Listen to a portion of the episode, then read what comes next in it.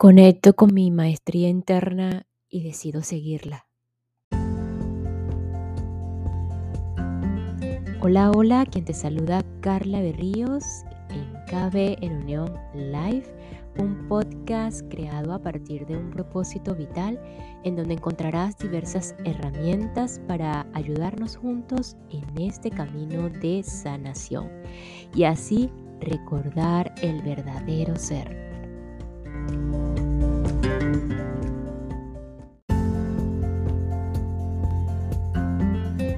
¿Cuántos de ustedes conectados con su guía interna ya se creen que pueden hacerlo? Bueno, no me creas nada, verifícalo por tus propios eh, medios y por tus propias herramientas. El día de hoy, aquí en el sincrodestino de Deepak Chopra, pareciera que el hacernos consciente de todas las coincidencias en nuestras vidas es otra vía hacia esa conexión de la maestría interna. No lo sé, ¿qué opinas tú? Y bueno, es por eso que algunas evidencias de ese ámbito virtual, de lo invisible a nuestros ojos, quizás por aquí solo conecten esos personajes amantes de lo, científico, de la química, no lo sé. Seguro que algunas otras palabras, símbolos, te hagan clic. Así que nos ocupamos simplemente. Y así damos paso a la sincronicidad de la naturaleza o la sincronicidad en la naturaleza.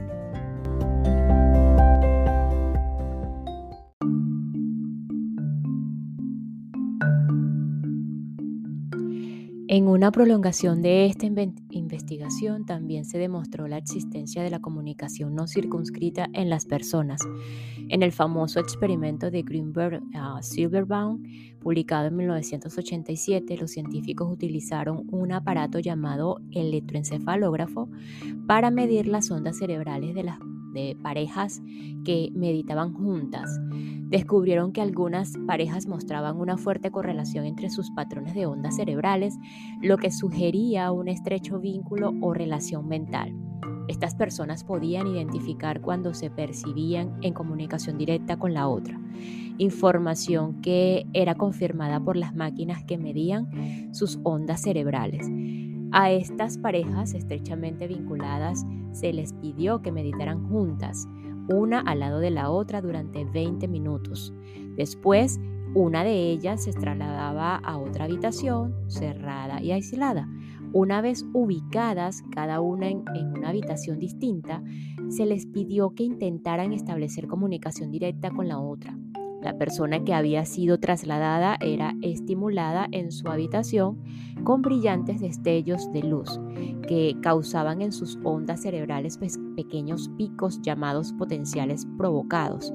Pero lo fascinante de este experimento es que la persona que no estaba expuesta a la luz también mostraba pequeños picos en sus ondas cerebrales que correspondían a los potenciales provocados de la que estaba expuesta a los detalles. Así pues, estas dos personas estaban conectadas en un nivel profundo por medio de la meditación y esa conexión provocaba reacciones físicas mensurables en ambas, incluso en la que no estaba expuesta al estímulo luminoso. Lo que le ocurría a una le sucedía a la otra, automáticamente y en forma instantánea. Estos resultados no pueden explicarse si no es a través de la correlación no circunscrita que ocurre en el ámbito virtual, el nivel del espíritu que conecta, organiza y sincroniza todo. Este campo ilimitado de inteligencia o conciencia está en todos lados, se manifiesta en todas las cosas. Lo hemos visto operar en el nivel de las partículas subatómicas, el componente básico de todas las cosas, y lo hemos visto conectar a dos personas en un nivel que trasciende las divisiones. Sin embargo, es necesario entrar en un laboratorio para ver a esta inteligencia no circunscrita en acción. Las pruebas están en todos lados o por todos lados, en los animales, en la naturaleza e incluso en nuestro cuerpo. Y esta pausa es para enviar un saludo y agradecimiento a todos los que me escuchan y se encuentran en Australia, Guatemala, Italia y Francia, de un lado a otro del mundo. Muchísimas gracias por su apoyo, por escucharme y por su gran receptividad.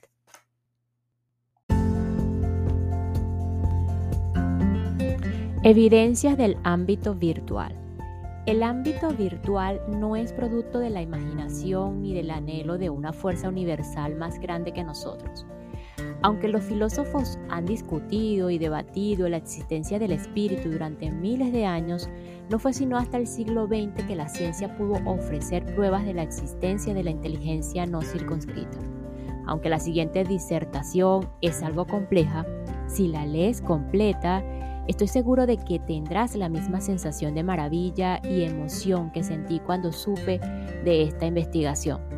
Tal vez aprendimos en la clase de ciencias, el universo está formado tanto de partículas sólidas como de ondas. Nos enseñaron que las partículas eran los componentes básicos de todos los objetos sólidos del mundo. Por ejemplo, aprendimos que las unidades más pequeñas de materia, como los electrones del átomo, eran partículas. Asimismo, nos enseñaron que las ondas, como las del sonido o la luz, no eran sólidas. No había confusión entre las dos. Las partículas eran partículas y las ondas eran ondas. Lo que los físicos descubrieron posteriormente es que una partícula subatómica es parte de lo que se conoce como paquete de onda. Aunque las ondas de energía normalmente son continuas, con cimas y depresiones separadas uniformemente, un paquete de onda es una concentración de energía. Imagina una pequeña pelota de estática con cimas y depresiones rápidas y marcadas que representan la amplitud de una onda. Hay dos preguntas que podemos formular sobre la partícula de este paquete de onda. Uno, ¿dónde está? Y dos, ¿cuál es su velocidad? Los físicos descubrieron que podemos hacer una de estas preguntas, pero no ambas. Por ejemplo, cuando preguntamos dónde está y circunscribimos una onda partícula a un lugar, entonces se convierte en una partícula. Si preguntamos cuál es su velocidad, hemos decidido que el movimiento es el factor más importante y por tanto estamos hablando de una onda. De esta manera, de lo que estamos hablando, la onda partícula, ¿es una partícula o es una onda? Depende de cuál de las dos preguntas formulemos. En cualquier momento, esa onda partícula puede ser una partícula o bien una onda, pues no podemos conocer su ubicación y su velocidad al mismo tiempo. De hecho, mientras nos midamos su eh, o mientras midamos su desplazamiento o su velocidad, es partícula y onda al mismo tiempo. A esto se le conoce como principio de incertidumbre de Einstein. Se trata de uno de los conceptos básicos de la física moderna. Ahora imagina una caja cerrada con una onda partícula en su interior. Su identidad definitiva no está determinada hasta que se le observe o mida de alguna forma. En el momento previo a la observación, su identidad es potencial puro. Es tanto una onda como una partícula y existe solo en el ámbito virtual. Después de que tiene lugar la observación o la medición, el potencial se desploma y se convierte en una entidad única, una partícula o una onda. Dado que normalmente evaluamos el mundo a través de los sentidos, la idea de que algo puede existir en más de un estado a la vez se opone totalmente a lo que nos dice nuestra intuición. Pero esa es la magia del mundo cuántico. Un famoso experimento de pensamiento creado por el físico Erwin eh, Schrödinger muestra los extraños acontecimientos que son posibles gracias a la física cuántica. Imagina que tienes una caja cerrada que contiene una onda partícula, un gato, una palanca y un recipiente con la tapa suelta de comida. Levantaría la tapa del recipiente de comida y el gato comería. Si la onda partícula se convirtiera en onda, la tapa permanecería en el recipiente. Si abriéramos la caja y por tanto hiciéramos una observación, veríamos un recipiente vacío y un gato feliz, o un recipiente lleno y un gato hambriento. Todo depende del tipo de observación que hagamos, pero esta es la parte que deja a la mente atónita. Antes de que veamos dentro de la caja y hagamos una observación, el recipiente está eh, vacío y lleno. Y el gato está simultáneamente satisfecho y hambriento. En ese momento, ambos posiblemente o ambas posibilidades existen al mismo tiempo. La observación es la que convierte la posibilidad en realidad. La observación es la que convierte la posibilidad en realidad. Por increíble que suene, recientemente los físicos realizaron un experimento que probó este fenómeno. Demostraron que un átomo cargado y no observado de virilio era capaz de estar en dos lugares al mismo tiempo. Quizá lo más difícil de creer es la noción que, de que dos lugares distintos puedan ser producto de la percepción. En otras palabras, dos sucesos correlacionados y en dos lugares diferentes pueden ser, de hecho, los movimientos de un solo suceso. Imagina que hay un pez en una pecera y que dos cámaras de video están grabando sus movimientos. las dos cámaras se ubican en ángulo recto y proyectan sus imágenes respectivas en dos pantallas distintas que están en otra habitación. Tú estás sentado en esta habitación mirándolas. Observas dos peces diferentes y te sorprende que el comportamiento de uno se correlaciona inmediatamente con el otro, el del otro. Por supuesto, tú no sabes qué está pasando detrás de las cámaras. Si lo supieras, verías que se trata de un solo pez si colocáramos muchas cámaras en ángulos distintos y proyectáramos sus imágenes en diferentes pantallas en la misma habitación, te sorprendería la correlación de los diferentes peces al instante. Los grandes visionarios de las tradiciones místicas sugieren que lo que experimentamos todos los días es una realidad proyectada en la que los acontecimientos y las cosas solo están separadas en el tiempo y el espacio, de manera aparente. En el reino más profundo, todos somos miembros del mismo cuerpo y cuando una parte del cuerpo se mueve, todas las demás son afectadas al instante. Los científicos, por otro lado, también proponen como un nivel de existencia llamado hiperespacio octodimensional, de Maikonsky.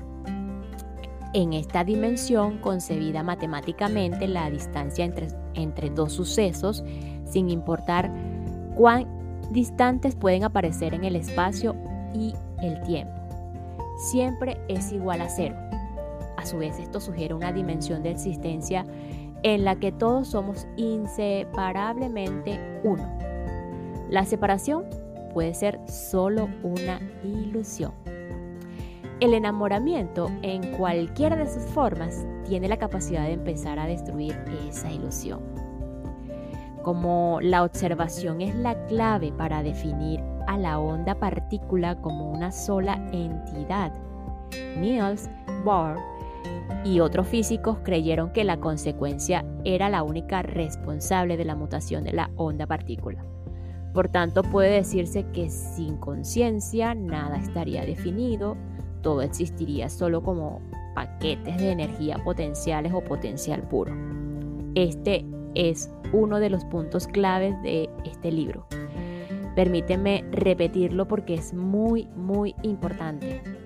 Sin la conciencia como observadora o intérprete, todo existiría solo como potencial puro. Sin la conciencia como observadora e intérprete, todo existiría solo como potencial puro. Ese potencial puro es el ámbito virtual. el tercer nivel de existencia. No está circunscrito, es inagotable, infinito y abarca todas las cosas. La utilización de ese potencial es lo que nos permite hacer milagros. Milagros no es una palabra suficientemente elocuente. Permíteme volver a la física para describir cómo la ciencia ha documentado algunos de los asombrosos hechos que pueden ocurrir desde este nivel de potencial. Intrigado e inquieto por las posibilidades abiertas por la física cuántica, Albert Einstein diseñó su propio experimento mental. Imagina dos ondas partículas idénticas que son disparadas en direcciones opuestas. ¿Qué ocurre si preguntamos sobre la ubicación de la onda partícula A y sobre la velocidad de la onda partícula B? Recuerda, ambas son idénticas, por lo que cualquier cálculo que se haga sobre una será válido para la otra por definición. El conocimiento de la ubicación de la onda partícula A, que por lo tanto se ha convertido en partícula, nos indica simultáneamente la ubicación de la onda partícula B, que por lo mismo se convierte también en partícula. Las consecuencias de este experimento mental, que se ha verificado matemática y experimentalmente, son enormes. Si la observación de la onda partícula A afecta a la onda partícula B, entonces hay una conexión o comunicación no circunscrita en la que se intercambia información a una velocidad mayor que la luz, que la de la luz, sin el intercambio de energía. Esto se opone totalmente al sentido común. A este experimento mental se le conoce como paradoja Einstein-Podolsky-Ross. Los experimentos de laboratorio han demostrado que las leyes de la física cuántica son válidas y que la comunicación o conexión no circunscrita es una realidad. Permíteme intentar ilustrar la magnitud de este punto con un ejemplo que es un poco exagerado, pero que tiene lugar en el mundo físico, por lo que sus efectos son más fáciles de concebir. Imagina que una empresa envía simultáneamente dos paquetes idénticos, uno a mi domicilio en California y otro a tu casa. En cada una de las cajas hay una onda partícula correlacionada y no observada potencial puro. Tú y yo percibimos y abrimos los paquetes exactamente al mismo tiempo. Justo antes de cortar la cinta y abrir las tapas, yo creo una imagen mental de lo que quiero que contenga la caja. Cuando la abro, descubro que contiene justo lo que imaginé, un violín. Pero esa es solo la mitad del milagro. Cuando tú abres tu caja, también contiene un violín. Cuando yo imaginé lo que quería que contuviera la, cara, la caja, las ondas partículas adoptaron una forma específica y mi imaginación afectó la onda partícula de tu paquete. Podríamos repetir este experimento una y otra vez y siempre obtendríamos el mismo resultado. 16 que yo imaginara para mí sería igualado para ti en ese preciso instante. Y no solo puedo influir en la forma de un grupo de ondas partículas, sino que de alguna manera estas son capaces de comunicar a través de la distancia entre mi casa y la tuya, la forma que están tomando a una velocidad mayor que la de la luz. A esto se refiere la comunicación o correlación no circunscrita.